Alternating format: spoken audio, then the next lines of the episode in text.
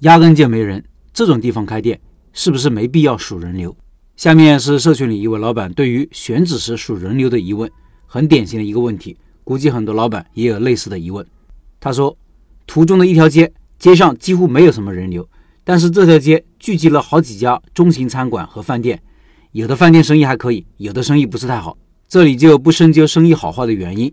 我在想。如果按照数人流选址理论来说的话，这里是不符合的，因为这里几乎没人流，吃饭的人都是钢厂下班的工人，而工人上下班不走这边，住也不住这一边，他们就是奔着这边饭店多，有目的性来聚餐消费的。在这种地段去数人，好像有点不符合理论，因为这里没有人流，来这里吃饭的人都是知道这边是个餐饮聚集区，平价消费，所以过来这里。因此，平时你要是在这条街上蹲点数人流的话，应该数不出什么人流。像这种类型的选址，应该考虑的就是附近的商圈和附近的消费目标人群，而不能单单的依靠去数人流来定选址了吧？以上是老板的问题，我觉得老板的疑问来自于对于开店或者选址没有系统的认知，对于一些重要的概念没有深入理解。先了解两个基本的概念：需求和流量。先说需求，大家想一想，数人流的意义是什么？是为了了解需求，看需求是否存在。具体说，数人流。就是为了看看一个店铺有没有需求存在，因为我们开店就是为了解决一部分人的问题，是为了满足一部分人的需求，尤其是目标顾客的需求。如果我明白了这个道理，就不会说数人流是否对于有些店铺没有必要了。无论开什么店，开在哪里，都需要了解需求是否存在。那街上没有人，还需要数人流吗？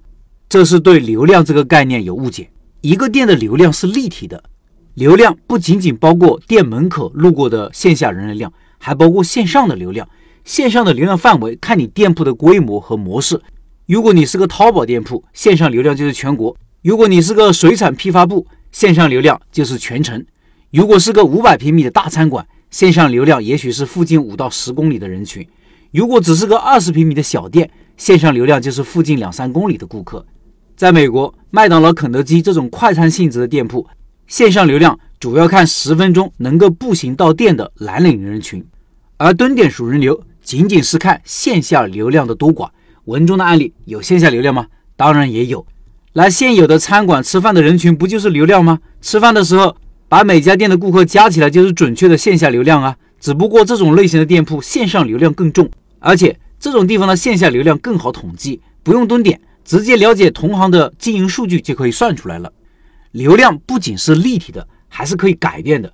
一个店运营起来以后，能够带来流量的因素很多，比如有竞争力的产品，会说话，顾客帮你宣传，口口相传，这也是流量。比如你服务好，顾客关系维护的好，进而提高顾客的忠诚度和回头率，这也是流量。平时上新品，偶尔搞搞老顾客带新顾客的活动，这也是流量。运营的好，一个本来没有流量的地方，就因为一个店把整条街都盘活了，流量变了。选址是开店的一个环节，数人流是选址的一个环节，而蹲点数人流是了解线下流量的一个环节，不是全部。作为一个店的操盘手，要有系统概念，要有整体思路，否则就容易钻在一个概念里出不来。另外，五月份的拜师学艺项目是小面，直播时间在五月二十八号。关注企业微信，不错过重要信息。音频下方有二维码。